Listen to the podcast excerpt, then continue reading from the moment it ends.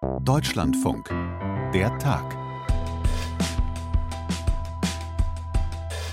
Jetzt mal ehrlich, wie geht's dir eigentlich? Wie geht's mir?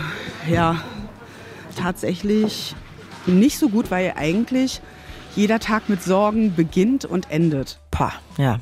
Das kennen, glaube ich, wirklich viele Menschen gerade und fühlen, was Anna fühlt weil einfach alles immer teurer wird und man hat das Gefühl, es nimmt auch einfach kein Ende. Ähm, egal wann ich in den Laden komme, habe ich immer das Gefühl, ach, das jetzt kostet jetzt doch noch mal 10 Cent mehr, noch mal 20 Cent mehr. Und das ist für Anna einfach zu viel. Anna lernen wir gleich noch näher kennen und wir sprechen darüber, wie die Energie- und Preiskrise gerade den Alltag von so vielen beeinflusst, auch wenn die Härten dann doch ganz unterschiedlich verteilt sind. Und genau hier ist auch die Schnittmenge zum Thema Ernährung, dem zweiten Thema heute im Podcast. Der zuständige Minister Cem Özdemir von den Grünen, der formuliert das so. Wenn Sie den Stadtplan einer deutschen Stadt nehmen, mal schauen, wo sind Menschen adipös, wo sind sie übergewichtig, wo sind sie ungesund. Und dann schauen Sie mal, wo sind Hartz-IV-Bezieher, wo sind Menschen mit Migrationshintergrund, wo sind sogenannte bildungsferne Schichten dann sehen Sie, das passt überwiegend übereinander. Es hat nichts mit Gerechtigkeit zu tun. Und deshalb soll Ernährung jetzt gesünder werden. Für alle, allen voran für Kinder. In Kitaküchen, Kantinen, Mensen, Pflegeeinrichtungen. Ob die Bundesregierung dafür die richtige Strategie hat, auch dazu holen wir uns gleich Expertise. Der Tag am 21. Dezember 2022 mit Sarah Zerback. Hi. Kantinenbashing ist ja immer relativ leicht. So gut wie zu Hause schmeckt selten.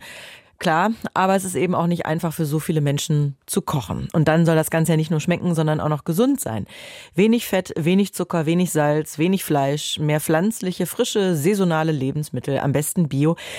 Das wäre der Goldstandard, soweit so bekannt, ist aber eben nicht Realität in deutschen Kantinen, Mensen, Kitaküchen. Mit allen Folgeproblemen, die daraus entstehen können. Ganz vorne mit dabei natürlich Übergewicht. Da will die Bundesregierung jetzt dran, hat heute Eckpunkte zu ihrer Ernährungsstrategie für Kitas und Kantinen auf den Weg gebracht. Die Einzelheiten dazu sollen dann im kommenden Jahr erarbeitet werden. Ob das Ganze in die richtige Richtung geht, das können wir mit der Ernährungswissenschaftlerin und Foodjournalistin Dagmar von Kramm besprechen. Sie engagiert sich außerdem ehrenamtlich in der Deutschen Gesellschaft für Ernährung und das ist vor allem deshalb ganz interessant, weil das ja genau deren Empfehlungen sind, die in Zukunft zum Standard werden sollen. Frau von Kramm, da vermute ich jetzt einfach mal, in Ihren Ohren klingt das erstmal so vom Plan her ganz gut, oder?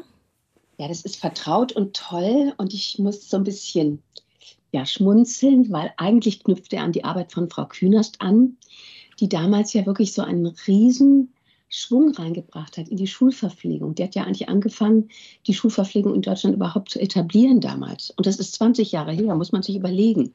Mhm. Und das, was dann diese Standards, die ich für ganz, ganz wichtig halte, da habe ich damals auch beim ersten Standard war für die Kitas Fit Kids mitgemacht. Das war auch schon 20 Jahre her. Die sind dann verbessert worden, sicher auch an die Praxis angepasst worden, weil man ja auch sehen muss, was geht überhaupt in der Gemeinschaftsverpflegung, in der Großküche, was kriegt man dahin. Trotzdem ist immer der Kern, das, was wissenschaftlich abgesichert ist, in die Praxis umzusetzen. Und ich liebe diese Standards, sie sind wirklich gut und sind auch nicht zu streng, finde ich. Aber das Problem ist ja immer, dass die nie verpflichtend waren. Das ist genau das, sozusagen der Handlungsspielraum, den ja auch ein Landwirtschaftsernährungsminister hat. Die staatlichen Kantinen zum Beispiel dazu verpflichten. Und da steht ja jetzt mit in der Strategie, ein Bioanteil von 30 Prozent äh, einzuführen. Wie groß ist denn bei diesem konkreten Beispiel der Mehrwert aus ernährungswissenschaftlicher Sicht überhaupt? Der Mehrwert aus Umwelt-Nachhaltigkeitssicht ist schon deutlich. Und man unterstützt einfach eine umweltschonende Anbaumethode, man unterstützt Tierschutz. Und in der Regel wird es auch Konsequenzen für die Ernährung haben, denn aus Kostengründen wird man dann weniger Fleisch einsetzen und weniger Fisch wahrscheinlich auch, weil sonst diese Kosten das Maß übersteigen und das nicht mehr finanzierbar sein wird. Und wenn man das schafft, dass man einfach einen höheren Anteil an vegetarischer Verpflegung hat, also mehr Gemüse hat, mehr Vollkorngetreide hat, dann hat das schon positive gesundheitliche Auswirkungen. Mhm. Und das ist ja genau auch so ein Knackpunkt, wie ich Sie verstehe. Also Stichwort, vor 20 Jahren hatte man ähnliche Ideen auch schon mal. Hm, das sagen ja viele Statistiken, dass Menschen eben zurzeit noch nicht in der Lage sind, einfach mehr zu zahlen, zum Beispiel für Bio-Essen oder für regionales, saisonales, gesundes, frisches Essen, so wie das jetzt eben in den Ideen des Ministers so ausformuliert wurde. Muss das dann also im Prinzip entweder komplett staatlich abgefedert werden oder man muss sagen, es gibt dann einfach, ja, wie Sie es gerade beschrieben haben, weniger Fleisch, weil sonst funktioniert es nicht, auch preislich gesehen? Ja, also Paradebeispiel ist hier in Freiburg, ist jetzt die Schulverpflegung. Hat man sich entschlossen, kein Wahlmenü mehr zu wählen, sondern nur noch ein Menü und das wird vegetarisch sein. Mhm. Und das ist von den Eltern auch größtenteils akzeptiert worden. Denn äh, es waren vor allen Dingen Kostengründe, dass man einfach gesagt hat, man hat auch einen relativ hohen Anteil an Bio. Durch dieses Einheitliche ist erstmal weniger kompliziert die Belieferung. Auch das Essen, das gemeinsame Essen der Kinder ist viel einfacher. Man braucht also nicht mehr nur so Tablettservice, sondern man kann Schüsseln auf den Tisch stellen, was eine ganz andere Essatmosphäre gibt, als wenn jeder da so ein Tablett vor sich gibt und was übrigens auch nachweislich ja den Lebensmittelabfall reduziert. Weil wenn ich immer meinen eigenen Teller habe, dann esse ich halt oft nicht auf. Ich kriege das halt draufgeklatscht und dann ist es vielleicht zu viel und ich esse es nicht auf. Wenn ich mir aber selber nehmen kann, dann muss ich lernen, dass ich mir halt auch so viel nehme, wie ich wirklich brauche. Also das ist eine Win-Win-Situation. Und ich selber muss sagen, ich mache gerade in meinem Newsletter immer acht Rezepte, vegetarisch und preiswert, also pro Person unter zwei Euro. Und das ist vegetarisch überhaupt gar kein Problem. Was man vielleicht dazu sagen muss, und das ist, glaube ich, so der Kern der Sache. Es ist schon auch ein Bildungsproblem. Ich muss ein bisschen kochen können. Also Rezepte sind gut, wenn ich lesen kann, wenn ich einkaufen gehen kann, wenn ich weiß, wie eine rote Beete aussieht. Aber das, wir setzen ganz viel da voraus. Aber das ist ja so eine Form von Literacy, also Kennen von Vorgängen in der Küche und von Lebensmitteln, die einfach nicht jeder Mensch hat. Und wenn Tim Özdemir sagt, ja, wir müssen einfach gerade in den Randschichten, in den bildungsfernen Schichten, da eine Kompetenz erreichen, dann kann ich das nur befürworten. Und ich glaube, dass zum Beispiel Schulessen, Kita-Essen sehr gut dazu geeignet ist. Also es ist überhaupt kein Problem, mit wenig Geld gesund und vollwertig zu kochen. Mhm. Man muss nur kochen und einkaufen können. Das äh, hätte ich jetzt gerade auch ähm, ähnlich nochmal zusammenfassen wollen. Genau, weil es ist ja ein wichtiger Punkt. Also gesundes Essen muss nicht teuer sein, aber es müssen schon ein paar Voraussetzungen stimmen, ja. weil, und so verstehe ich Sie, also die Ernährungsfrage ist schon auch eine Gerechtigkeitsfrage. Da würden Sie auch ja, Herrn Özdemir zustimmen. Mhm. Absolut. Ich war so begeistert, als er sagte, weil das ist ja immer so ein Thema, da traut sich niemand, das mal so klar auszusprechen. Aber wir wissen aus allen Studien, das ist so. Also diese ernährungsmitbedingten Krankheiten, Übergewicht und alles, was daraus kommt, da sind wirklich einkommensschwache, bildungsferne Schichten primär von betroffen zu einem viel höheren Prozentsatz. Und gerade in der Prophylaxe ist ja wenig Geld da und das verursacht so viel Folgekosten für alle und so viel frühere Todesfälle, dass ich finde, dass wir dem nicht mehr ruhig zuschauen können. In Deutschland ist man ja immer so, so sehr empfindlich und sagt Bevormundung. Ich finde, es hat eigentlich nichts mit Bevormundung zu tun. Es heißt ja auch so Nudging. Google ist dafür so ein Beispiel in der Google-Zentrale in Kalifornien, die natürlich sehr viel Geld haben. Da ist das Essen umsonst. Und die haben aber ihre Kantine völlig umgestellt und haben auf einmal die gesünderen Dinge in den Vordergrund gestellt. Da kommt man schneller dran. Die ungesunden, da muss man irgendwelche Näpfe öffnen, die sind abgedeckt, die sieht man nicht sofort. Also die haben lauter so, so leichte Maßnahmen entwickelt, um Menschen ein gesünderes Essen leichter zu machen. Und es hat tatsächlich geklappt. Mhm, um ich meine, so hinzustupsen. Mhm. Ja, dieses Stupsen, ja. Ich meine, vor der Kasse gibt es immer noch Süßigkeiten. Also egal ob Bioladen oder Discounter. Das fand ich damals schon, als ich kleine Kinder hatte, doof. Und es ärgert mich heute immer noch, dass sich das nicht geändert hat. Mhm, ja, für Kinder schön auf Augenhöhe, aber nicht nur die werden davon ja angesprochen. Kann ich auch aus eigener Erfahrung berichten. Ich möchte noch mal auf den Punkt zu sprechen kommen, den Sie gerade angerissen haben. Es gibt ja generell erstmal breite Unterstützung für diese Ideen von Cem Özdemir, vom Bauernverband, vom Lebensmittelverband. Sozial- und Umweltorganisationen finden das gut. Und dann gibt es aber, ja, vielleicht auch so ein bisschen reflexhaft die Kritik aus der Opposition äh, von der CDU. Jetzt in dem Fall, die sagen, nicht nur, dass das ideologisch geprägt sei, sondern die sagen auch, das ist nicht wissenschafts- und evidenzbasiert. An der Stelle also mal die Frage an die Ernährungswissenschaftlerin. Geht diese Kritik da an der Stelle vielleicht auch ein bisschen ins Leere? Also die Kritik geht wirklich ins Leere, weil mittlerweile haben wir schon sehr viele Ernährungsberichte. Die erscheinen alle vier Jahre von der Deutschen Gesellschaft für Ernährung erfasst. Wir haben gesehen, wie sich das Essverhalten ändert. Es wird sogar ganz, ganz langsam ein bisschen besser. Wir haben auch gesehen, was in anderen Ländern passiert, wenn es zum Beispiel eine Zuckersteuer gab oder wenn diese Süßgetränke begrenzt wurden in der Menge oder wenn zum Beispiel das Fettmuster verändert wurde in Fertigprodukten wie in Finnland. In all diesen Fällen sank der Krankheitsstand, die Menschen waren gesünder. Das hat tatsächlich eine positive Wirkung gehabt. Und um jetzt auf diese Verpflegungsstandards von Inform zu sprechen zu kommen. Die gibt es ja eben für die Kitas, es gibt sie für die Schule, es gibt sie für Essen auf Rädern, es gibt sie für Betriebsverpflegung, es gibt sie für Krankenhäuser. Die sind jetzt mittlerweile schon in der dritten, vierten, fünften, sechsten Auflage. Es wird immer wieder evaluiert, es wird geguckt, was passiert da vor Ort, wie wirkt sich das aus. Natürlich ist das schwer nachzuweisen, dass eine einzelne Mahlzeit so viel verändert. Aber natürlich kann man Grundlagenforschung heranziehen und sehen, was passiert, wenn die Menschen mehr pflanzlicher essen. Das heißt ja gar nicht, dass sie nicht überhaupt kein Fleisch essen sollten, aber einfach ein bisschen anders sich ernähren sollten. Und das ist so ein bisschen immer die Krux ihres Metiers, ne? Ja. dass es komplex ist und gleichzeitig viele Deutsche, ich würde mal behaupten, die berühmten 80 Millionen irgendwo selber Ernährungsexperten sind ne? und sich da so ein bisschen anmaßen. Ja, und man weiß es erst nach 20 oder 30 Jahren. Also ein Teil der Ernährungsstrategie ist ja auch Stillförderung, was ich extrem wichtig finde, aber ich finde auch überhaupt die Ernährung der Schwangeren, das ist mir persönlich, habe ich auch schon viele Bücher zu geschrieben, extrem wichtig, weil die Schwangeren sind heute mehr übergewichtig als früher. Und das hat zwei Gründe. Erstmal, weil wir insgesamt übergewichtiger werden. Zweitens, weil Frauen heute später schwanger werden. Und das erhöht wiederum das Risiko für die Kinder, für die Ungeborenen, dass sie später übergewichtig werden. Das wissen wir tatsächlich ganz genau. Also das ist so eine ganze Spirale. Und wenn wir die Entwicklung in den USA anschauen, wir sind ja immer entsetzt, wenn wir dort sind oder Filme sehen über dieses grassierende Übergewicht, was tatsächlich auch da keine Krankheit der Schönen und Reichen ist. Also die sind davon nicht betroffen. Das ist wirklich die bildungsferne, nicht so wohlhabende Schicht, die hart arbeiten, oft zwei Jobs haben, zu mhm. wenig Schlaf und Schichtarbeit machen. All das hat Auswirkungen darauf. Mhm. Und deswegen finde ich, hat äh, Herr Özdemir völlig recht. Das ist zynisch zu sagen, das soll jeder Einzelne entscheiden.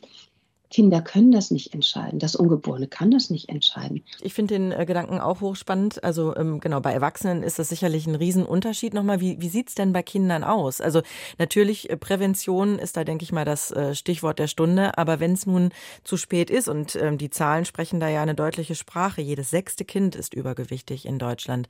Was tue ich denn, wenn ich ein übergewichtiges Kind habe? Da ist die, die Altersspanne ja sicherlich auch nochmal entscheidend. Aber setze ich das auf Diät?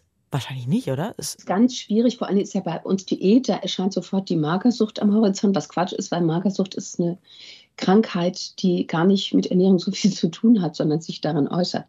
Aber das nur nebenbei. Kinder müssen ja nicht abnehmen.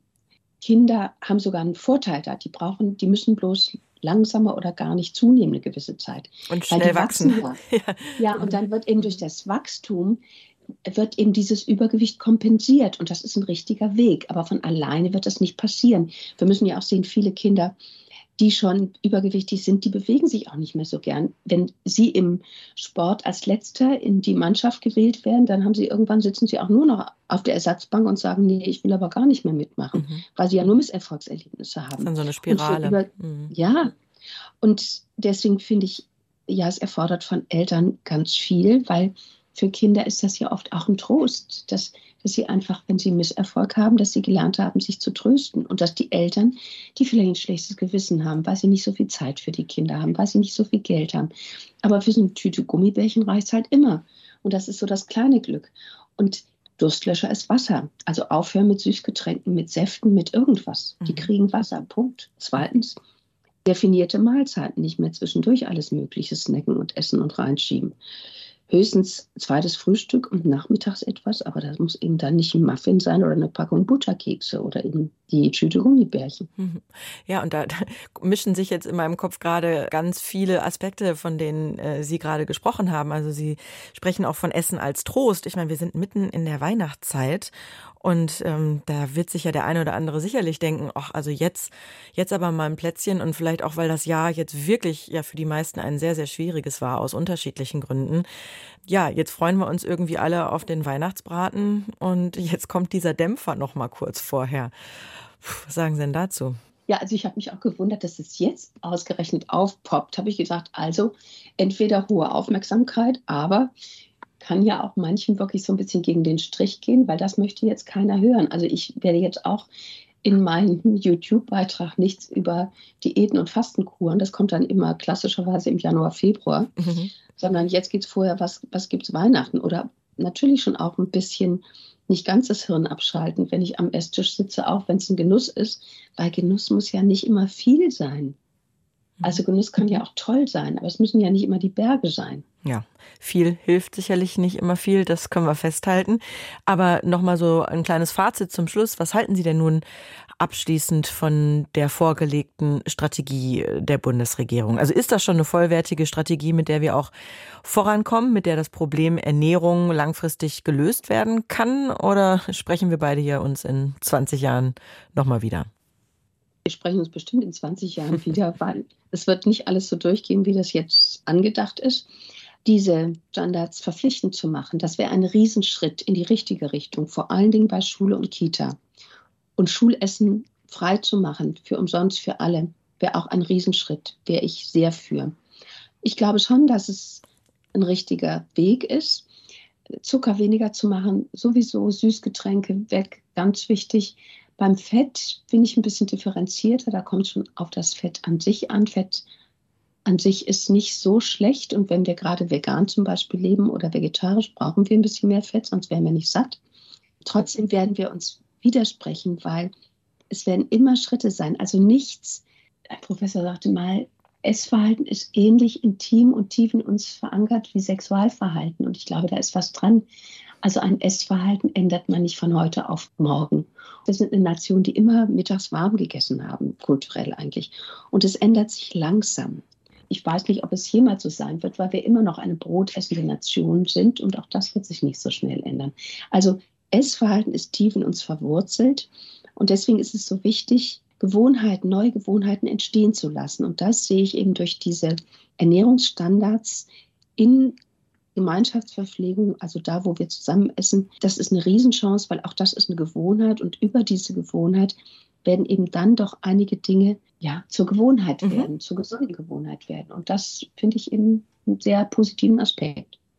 Dagmar von Kramm war das, die Ernährungswissenschaftlerin. Und wer mehr noch erfahren möchte, findet sie zum Beispiel auch auf ihrem YouTube-Kanal. Oder es ist gerade schon angeklungen, sie hat eine ganz lange Liste von Büchern geschrieben. Auch das, da hilft eine kleine Google-Recherche sicherlich weiter. Vielen Dank für das interessante Gespräch. Sehr gern. Ernährung ist eine soziale Frage. Wir haben es gerade gehört. Viele Menschen, die müssen sich gerade ganz genau überlegen, welches Essen auf den Tisch kommt, einfach weil die Preise so stark gestiegen sind. Nicht nur für Lebensmittel, Energie. Die Liste ist lang. Und auch die Liste derjenigen, die unter diesen ja, multiplen Krisen leiden. Mein Kollege Benjamin Hammer aus der Wirtschaftsredaktion ist jetzt in der Leitung. Benjamin, du hast drei Menschen getroffen für deine Recherche, die auf den ersten Blick erstmal nichts miteinander zu tun haben. Das war einmal eine Dreifachmutter, ein Bäcker und ein Politiker. Aber natürlich, nach dem Spannungsbogen klar kommt auch die Auflösung, verbindet die eben doch was. Die Energie- und Preiskrise hat ihr Leben mehr oder weniger auf den Kopf gestellt, hast du mir im Vorgespräch gesagt. Lass uns mal mit Anna S. beginnen. Die ist Dreifachmutter und geht seit ein paar Monaten jetzt zur Tafel. Also hat sie vorher nicht gemacht, braucht sie jetzt aber. Wie kam es dazu? Das Geld reicht einfach nicht, sagt sie, und jedes Mal, wenn sie in den Supermarkt geht, 10 Cent mehr, 20 Cent mehr. Das ist schon bemerkenswert, weil Anna, so wie viele in diesem Jahr, niemals damit gerechnet hätte eigentlich vor ein, zwei Jahren, dass sie mal zur Tafel gehen muss. Man kann schon sagen, diese Preiskrise, die hohen Preise haben Anna und ihre Familie in die Armut gebracht. Und das gilt auch in Deutschland für Rentnerinnen, Selbstständige, Studenten, natürlich nicht alle, aber für relativ viele, dass sie einfach sagen, die staatliche Grundsicherung, die reicht uns nicht mehr aus, weil die Preise so sehr gestiegen sind. Und das passt auch zu Zahlen von den Tafeln in Deutschland, die sagen, wir haben eine zusätzliche Nachfrage in diesem Jahr um 50 Prozent. Hm, das ist schon wirklich extrem. Und diese ganzen Menschen, die stehen dann einfach äh, mit Anna S. in dieser Schlange bei den Tafeln. Und ähm, das macht ja auch was mit den Menschen selbst, also ähm, die, die sich dort versorgen müssen, aber auch die, die dort helfen. Wie ist denn da die Stimmung bei den Tafeln? Also als ich da war bei einer Tafel in Berlin-Spandau, das war eine schöne Stimmung, weil ich auch es beeindruckend fand, wie Helferinnen und Helfer total lieb waren, sich große Mühe gegeben haben, dass die Menschen ihre Lebensmittel in Würde holen können. Aber ich habe mich mit denen unterhalten, mit den Helferinnen und Helfern. Die waren ehrlich und sagen, die Stimmung ist häufig gereizt, weil die Nachfrage eben steigt, immer mehr Bedürftige, das Angebot aber sinkt, immer weniger Lebensmittel spenden. Und das liegt unter anderem daran, dass ähm, ja, krumme Gurken oder abgelaufene Lebensmittel, die noch genießbar sind, mittlerweile anders vermarktet werden. Und das alles führt dazu, dass die Menschen bei den Tafeln Angst haben, zu kurz zu kommen. Und es gibt da auch einen Konflikt zwischen sozusagen alten und neuen Bedürftigen bei den Tafeln. Auch Geflüchtete aus der Ukraine haben Anspruch auf die Hilfe der Tafeln. Da sagen die Tafeln, das ist auch richtig so. Aber wenn die ehrlich sind bei der Tafel, und das waren sie, dann sagen sie, auch das führt zu einem gewissen Konkurrenzkampf. Mhm, Konkurrenzkampf und dazu kommt ja dann irgendwie auch noch so eine Art von Scham. Also Anna S. zum Beispiel heißt ja auch gar nicht Anna S., aber sie schämt sich einfach zu sehr, um jetzt im Radio, in einem Podcast ihren echten Namen zu nennen. Das finde ich immer ganz interessant, weil es gibt immer mehr Menschen, die von Armut betroffen sind und mhm. trotzdem verschwindet dieses äh, Stigma irgendwie nicht. Wie kann das sein? Wie erklärst du dir das? Die Menschen müssen das erstmal sich selbst eingestehen und dann wird es ja noch krasser, müssen sie in aller Öffentlichkeit sich anstellen. Also, wenn ich äh, Unterstützung vom Staat beantrage, dann kriegt das in der Regel niemand mit. Wenn ich mich aber in Berlin-Spandau vor die Tafel stelle, in eine Schlange einreihe und am Ende dieser Schlange ist das Schild Tafel, dann sieht das jede und jeder im Kiez. Und äh, Anna hat mehrfach gesagt, ich habe Riesenangst, dass Leute aus meinem alten Leben, so hat sie das formuliert, mich erkennen. Und Anna hat's versucht. Sie hat gesagt, ich habe mit zwei Freundinnen gesprochen, habe ihnen erzählt, was unsere Probleme sind, habe ihnen erzählt, dass ich zur Tafel gehe. Und die haben eben nicht entspannt reagiert, nicht wirklich verständnisvoll. Das war zumindest Annas Wahrnehmung. Und deswegen sagt sie, soll das niemand mitbekommen.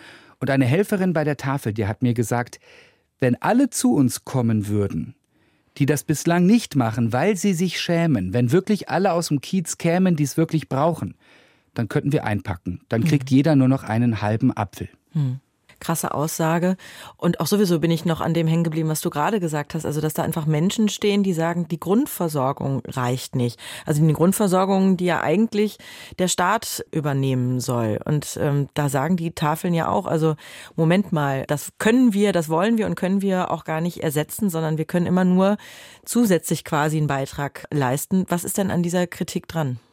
Also natürlich gibt es da jetzt verschiedene Sichtweisen, ob die Grundsicherung reicht. Das wird ja jetzt auch mit dem Bürgergeld aufgestockt. Viele Vertreterinnen und Vertreter der Tafel sagen, es reicht nicht. 50 Euro gibt es mehr, ne? Ab 1.1. Genau. Mhm. Und da gibt es jetzt wahrscheinlich manche, die sagen, na ja, das reicht doch. Die Diskussion müssen wir jetzt vielleicht hier auch gar nicht aufmachen. Fakt ist, dass Leute bei der Tafel mir berichtet haben, dass zum Beispiel Geflüchtete aus der Ukraine relativ direkt von den Ämtern zur Tafel geschickt wurden. Nach dem Motto, die kümmern sich um euch.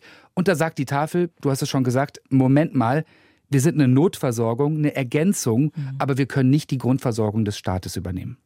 Das ist ja eine Kritik, die teilen auch andere, auch zum Beispiel ähm, der Bäcker, den du getroffen hast. Auch der fühlt sich ja von der Politik im weitesten Sinne im Stich gelassen. Matthias Hillmann heißt er und der hat eine Familienbäckerei in dritter Generation geführt. Weiß ich eben aus deiner Recherche, aus unserem Vorgespräch. Und ich weiß auch, dass jetzt dann bald Schluss ist nach Weihnachten. Warum? Was ist da passiert? Eine traurige Geschichte natürlich. Nach 91 Jahren schließt jetzt die äh, Bäckerei Hillmann am Hindenburgdamm in Lichterfelde. Er hat wirklich als ich recherchiert habe mit ihm, den Ofen ausgemacht in mehrfacher Hinsicht. Äh, der wird jetzt eben bald auch nicht wieder angehen. Und ja, die hohen Preise, die haben ihm und seinem Unternehmen den Rest gegeben. Die hohen Preise haben die Dinge beschleunigt. Aber ganz wichtig, das war jetzt nicht der einzige Grund, warum Hillmann sein Unternehmen schließt. Die Probleme sind größer, sind älter als die Preiskrise. Da geht es um die Konkurrenz von Großbäckereien, um die Corona-Krise. Da fühlt er sich im Stich gelassen von der Politik. Er sagt, er hat auch gar kein Fördergeld bekommen. Und ganz wichtiges Thema, Fachkräftemangel. Er hat schlicht und ergreifend nicht genügend Personal bekommen, sagt, da gibt es eine Riesenkonkurrenz äh, zwischen den Unternehmen. Und all das hat dazu geführt, dass er jetzt mit der Preiskrise gesagt hat, es geht nicht mehr. Okay, also für ihn gibt es nicht den einen Grund, da kommt vieles zusammen. Wie sieht das denn bei anderen Unternehmen aus, die ja jetzt auch doch vermehrt äh, ihr Geschäft aufgeben müssen, insolvent gehen? Was steckt da dahinter? Also ich glaube, wenn es um die Preise geht, dann ähm, tut äh, das denen und den Unternehmen ganz besonders weh, die von einem Produkt besonders abhängig sind. Und das wird dann eben so viel teurer. Also wenn ein Unternehmen sehr, sehr viel Erdgas braucht für die Produktion, dann führt das das Unternehmen möglicherweise in die Pleite. Da würde jetzt die Politik sagen, wir kommen ja gerade rechtzeitig. Bei großen Unternehmen ist die Krise, die Preiskrise zum Teil noch nicht richtig angekommen, kommt sie vielleicht auch nicht. Zur Wahrheit gehört dazu, wir berichten in der Wirtschaftsredaktion immer über Unternehmensbilanzen, drittes Quartal 2022. Da geht es einigen großen Unternehmen noch richtig gut. Bei den kleineren, da gibt es aber große Probleme. Und Expertinnen und Experten sagen, die Zahl der Insolvenzen, die wird steigen. Jetzt kann man ja sagen, und das, äh, ne, da gebe ich ja jetzt auch einige der Forderungen wieder, hier ist der Staat eben äh, gefordert und das stimmt ja auch zum Teil. Gleichzeitig äh, Klassiker, Staat kann nicht alle Härten abfedern, zumindest aber vielleicht die größten und zumindest für die Schwächten. Also das ist ja so ein bisschen die Debatte. Was aber auch stimmt ist, der Staat ist ja auch gerade im Krisenmodus. Also viele, die dort arbeiten, der Staat, das sind ja auch Menschen. Du hast dir jetzt als Gesprächspartner für deine Recherche Michael Kellner von den Grünen ausgesucht, der ist äh, Staatssekretär im Bundeswirtschaftsministerium. Hm, also ein Mann, der auch jetzt nicht gerade unterbeschäftigt ist. Ne? Wie, wie hast du den so erlebt? Ja, das ist ganz interessant, weil wir ja alle, glaube ich, relativ ehrlich über die Belastung im Alltag sprechen, über Belastungen, die wir, glaube ich, alle jetzt schon ein paar Jahre mit uns mittragen. Corona-Krise, Preiskrise, Krankheitswelle und so weiter. Und natürlich sind Politikerinnen und Politiker, übrigens von der Regierung und der Opposition, in diesem Jahr besonders gefordert. Aber mein Eindruck ist, die sagen das nicht so laut, mhm. käme halt nicht so gut an. Michael Kellner, parlamentarischer Staatssekretär, verdient 20.000 Euro im Monat. Und ich habe schon versucht, das aus ihm rauszukitzeln. Ich habe den während einer Autofahrt begleitet. Was macht das denn mit euch, dieser permanente Druck? Die kurzen Nächte, die langen Tage, das hat er nicht abgestritten. Natürlich sind seine Tage lang und die Nächte kurz. Nur an einer Stelle ist er offen gewesen, so richtig offen und hat gesagt, es ist anstrengend, dass ich Zuversicht verbreiten muss. Mhm. Und das stimmt ja, weil viele können klagen, sollen auch klagen, sollen auch offen sein. Aber natürlich ist es so, dass von der Politik im Moment diese Klagen in einer so angespannten Gesellschaft nicht gerade hm, gut ankämen. Nein, die sollen Zuversicht verbreiten. Zuversicht verbreiten ja in einer Zeit, wo wir noch gar nicht wissen, wie die nächsten Monate ausgehen und wo die meisten staatlichen Zuschüsse noch gar nicht da sind. Ja, das ist ähm, krass in einer Zeit, in der eigentlich viele auf Solidarität und Mitmenschlichkeit sozusagen bauen, gestehen wir das aber denjenigen, die gerade die politischen Weichen stellen, vielleicht nicht so zu, aus den Gründen, die du da gerade angerissen hast gibt vielleicht mal ein bisschen Stoff zum Nachdenken. Dein Fazit wäre also quasi nach den doch drei unterschiedlichen Gesprächen, Krise ist irgendwie überall und äh, jeder ist mehr oder weniger betroffen. Oder was nimmst du so mit aus deiner Recherche? Ja, Krise hat, wenn wir es positiv sehen, was Verbindendes, so wie wir alle uns unterhalten haben, geprägt waren von der Corona-Krise und jeder was erzählen konnte und auch emotional berührt war.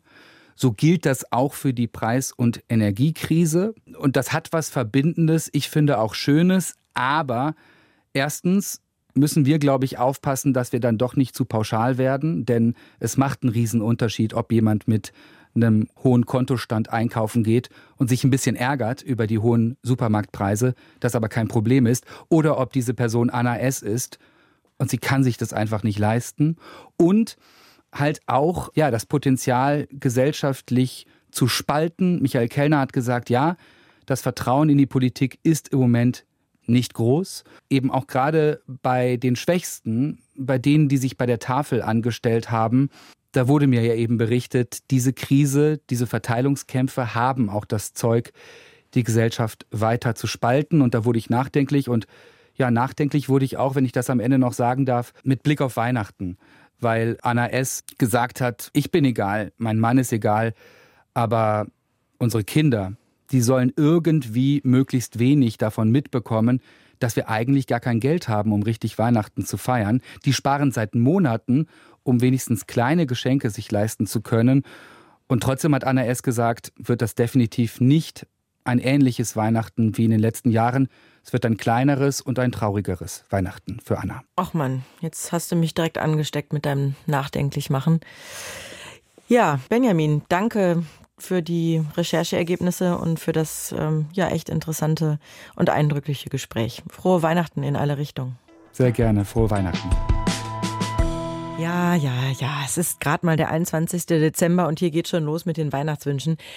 Werden hier in der Tag auch sicher noch welche dazukommen. Gibt ja noch zwei Episoden bis Heiligabend, aber eben nicht von mir. Deshalb müsst ihr da jetzt durch. Frohe Weihnachten, schöne Feiertage oder allgemein eine ruhige Zeit zum Ende dieses wilden Jahres. Danke und tschüss.